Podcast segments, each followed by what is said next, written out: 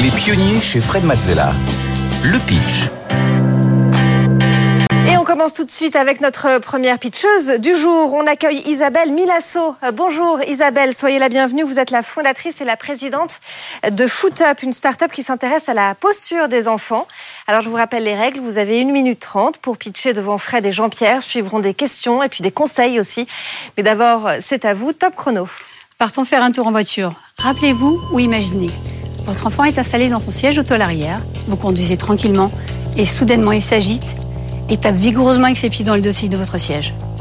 Pourquoi un tel comportement dans la voiture? On sait qu'être assis avec les jambes qui pendent dans le vide provoque chez une grande majorité d'enfants nervosité et agitation. Pour les adultes, c'est comme être assis sur une chaise de bar sans pouvoir poser ses pieds sur le repose-pied. C'est rapidement douloureux et inconfortable. Pouvoir poser ses pieds est essentiel. Et dans l'univers de l'enfant, tout est étudié pour leur permettre de poser les pieds au sol ou sur un repose-pied. Seule exception, la voiture, où le constat est simple. Quel que soit le modèle de siège auto, il n'existe aucune solution au repose-pied. Cette histoire est celle de 4 millions d'enfants en France et c'est aussi celle de mon fils. C'est pour soulager ses douleurs dans les jambes que j'ai inventé une solution simple, évidente, le repose-pied pour siège auto Foot Up. Foot Up répond aux règles fondamentales de l'ergonomie et permet à l'enfant d'adopter une posture assise naturelle et maintenue, inédite dans la voiture. Compact et évolutif, Foot Up accompagne l'enfant dès le passage face à la route, dès le passage face à la route et jusqu'à l'âge d'environ 11 ans. On parle de voiture, on parle d'enfant, alors on parle de sécurité. Foot Up a été soumis au crash test et a passé cette étape avec succès.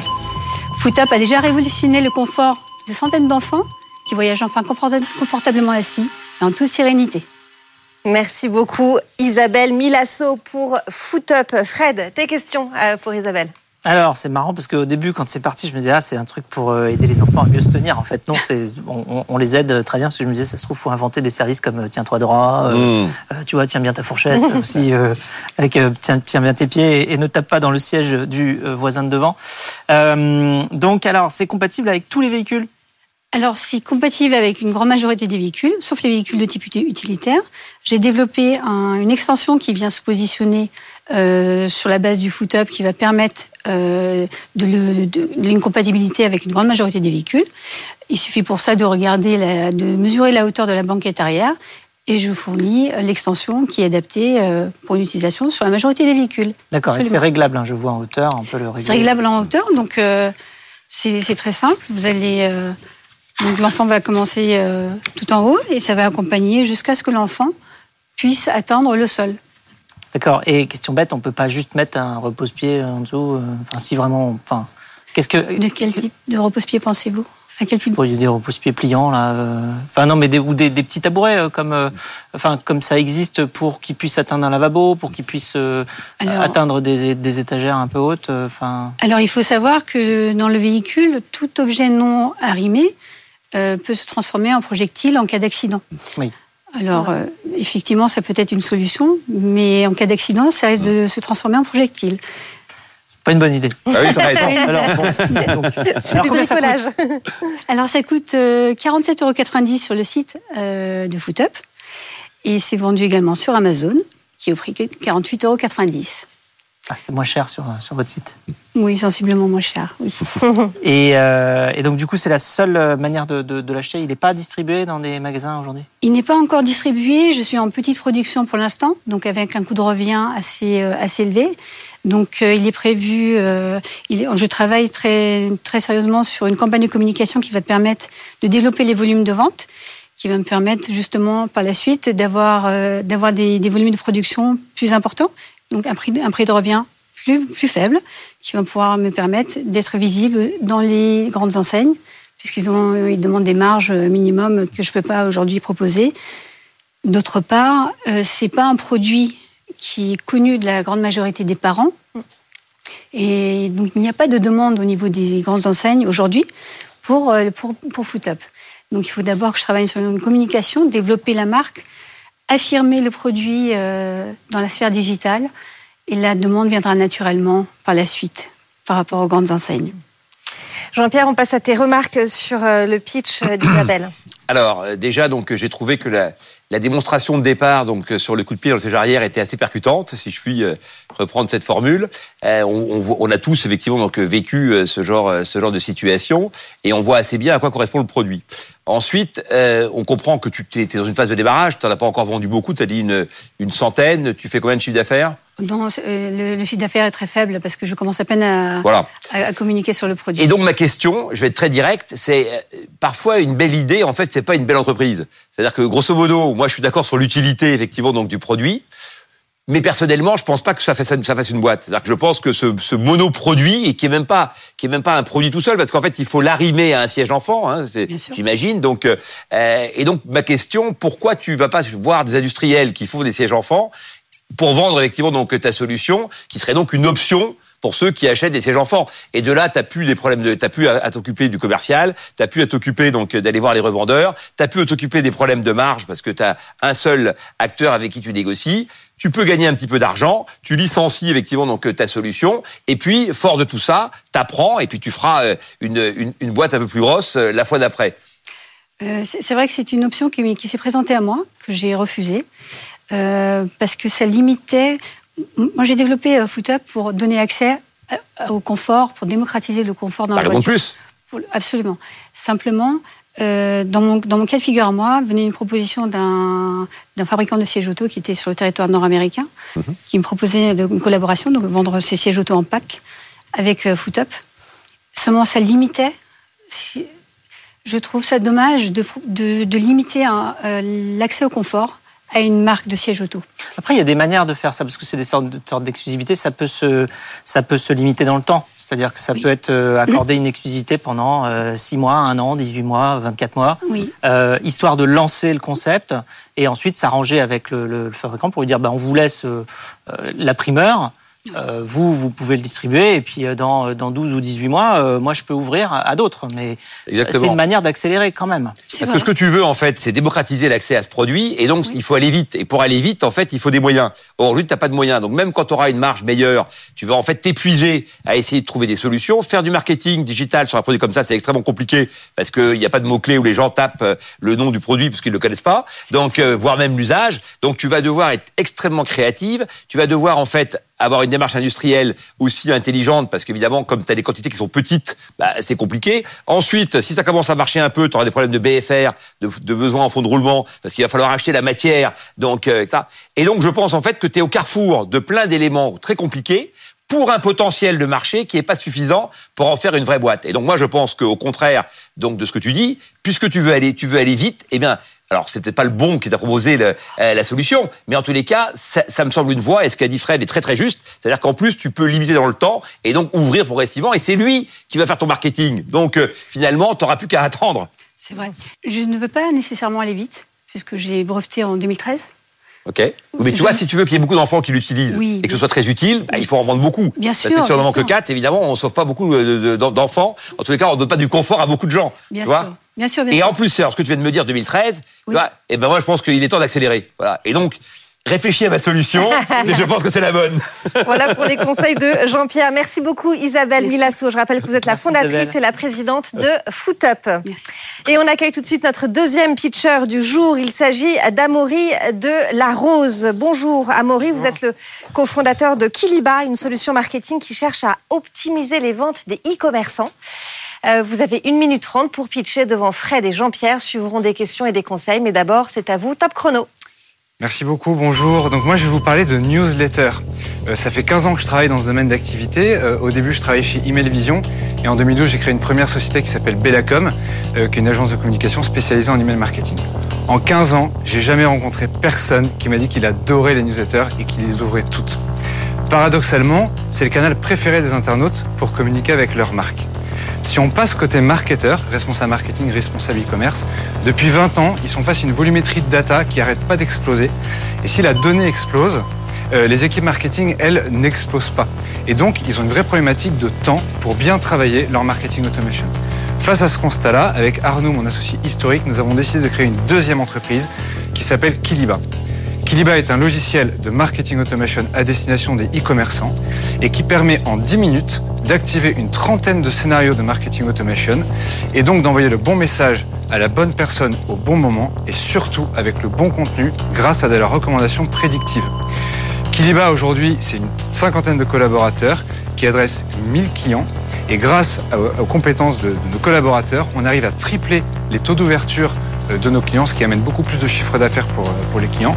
Donc on a des marketeurs soulagés, des internautes qui sont plus satisfaits de la qualité des messages qu'ils reçoivent et donc un plus de chiffre d'affaires. Euh, nous sommes sur un marché qui vaut 12 milliards de dollars et c'est entre autres ce qui a convaincu Otium Capital, French Founder et Bleu Capital d'investir 7 millions d'euros dans notre projet l'année dernière. voilà. Merci, beaucoup. Merci beaucoup, Amaury. Pour Kiliba, Fred, on commence avec tes questions. Oui, alors première question, euh, j'ai l'impression que votre sujet, il touche de très très près euh, une mouvance actuelle évidemment extrêmement forte qui est l'intelligence artificielle. Euh, est-ce que vous avez déjà intégré l'intelligence artificielle dans vos processus d'automatisation marketing alors oui, complètement. Euh, en fait, l'histoire de Kiliba, c'est que euh, donc euh, depuis 2012, on accompagne des clients dans leur stratégie de marketing. Et en 2017, je suis parti aux États-Unis dans le cadre d'un voyage d'études avec des entrepreneurs de la tech française. Et là, j'ai découvert, donc il y a six ans, la puissance de l'intelligence artificielle en allant chez Google, Facebook, LinkedIn, etc. Et je suis revenu et j'ai dit à Arnaud, écoute, en fait, on, on, a des clients qui galèrent à mettre en place du marketing automation depuis euh, des années.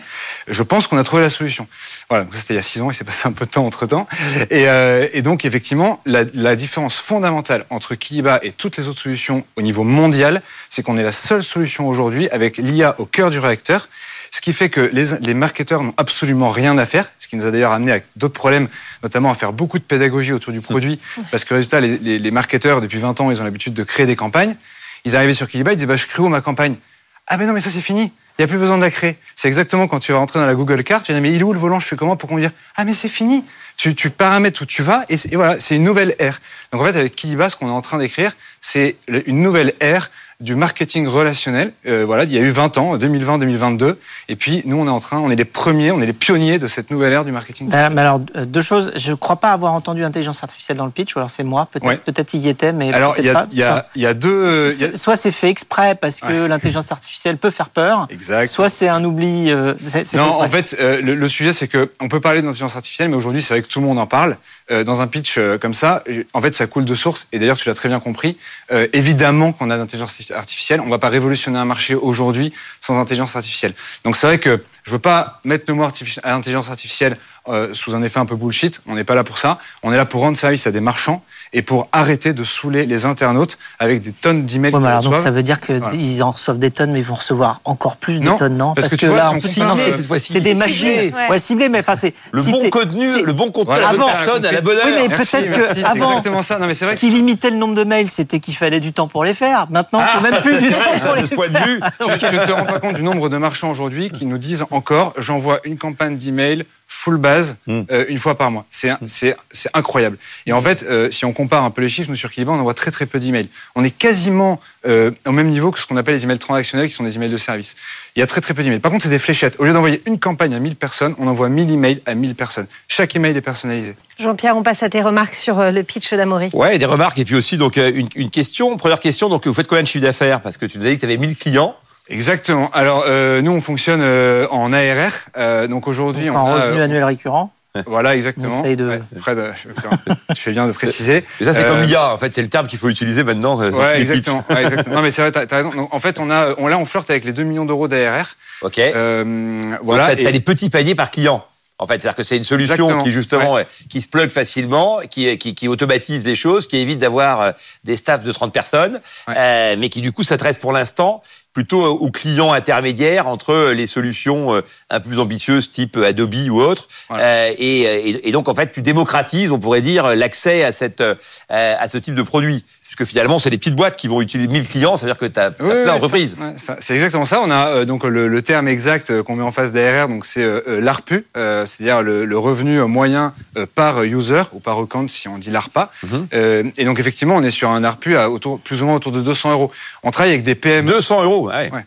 on travaille avec des PME. Euh, euh, petit clin d'œil à la marque 64, dont je porte la chemise aujourd'hui, tu vois, qui est un client historique de, de Bellacom et de Kiliba. Ouais. Euh, et euh, typiquement, bah, c'est une marque qui a, qui a eu du mal à mettre en place du marketing automation et maintenant ils utilisent Ki- Kiliba pour ça.